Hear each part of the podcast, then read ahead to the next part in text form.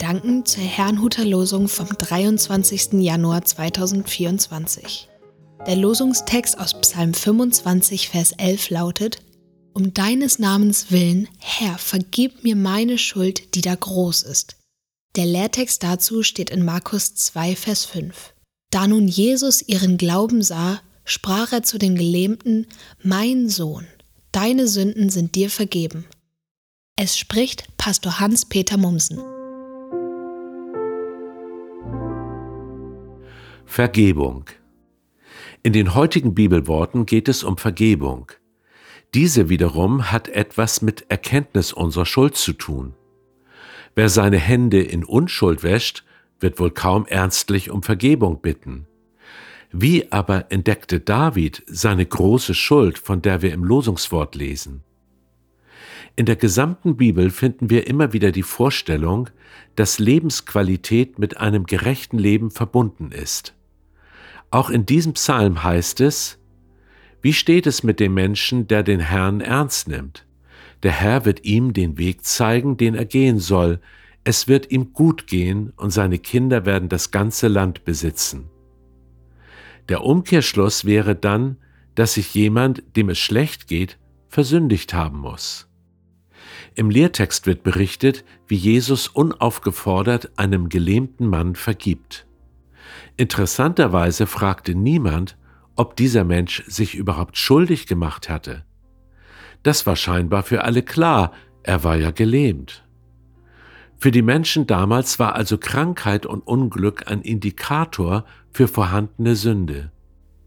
Mit dieser Vorstellung räumte Jesus Christus auf, als er erklärte, dass weder die eigene noch die Sünde der Vorfahren Ursache für solche Nöte sein müssen. Wenn wir unsere persönliche Schuld aber nicht mehr an unseren Lebensumständen entdecken, wie entdecken wir sie dann? Sie verschwindet ja nicht einfach. Wie ich es verstehe, entdecken wir sie durch das Wirken des Heiligen Geistes.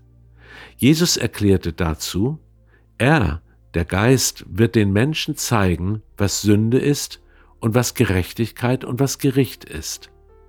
Die Sünde besteht darin, dass sie mich ablehnen. So lesen wir es in Johannes 16, Vers 8 bis 9. Also ist unser Misstrauen gegenüber Jesus die eigentliche Schuld.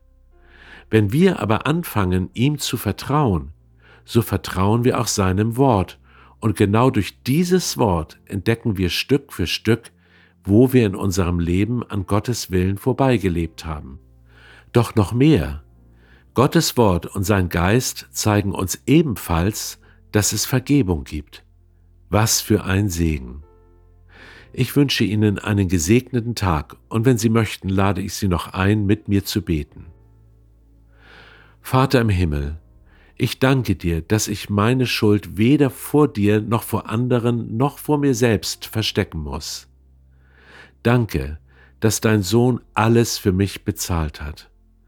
Nun muss ich nichts mehr beschönigen oder verdrängen. Ich danke dir für dein Wort und für deinen Geist, die mir zeigen, was vor dir gut und richtig ist. Lass mich immer mehr erkennen, wie du es meinst. Das bitte ich in Jesu Namen. Amen.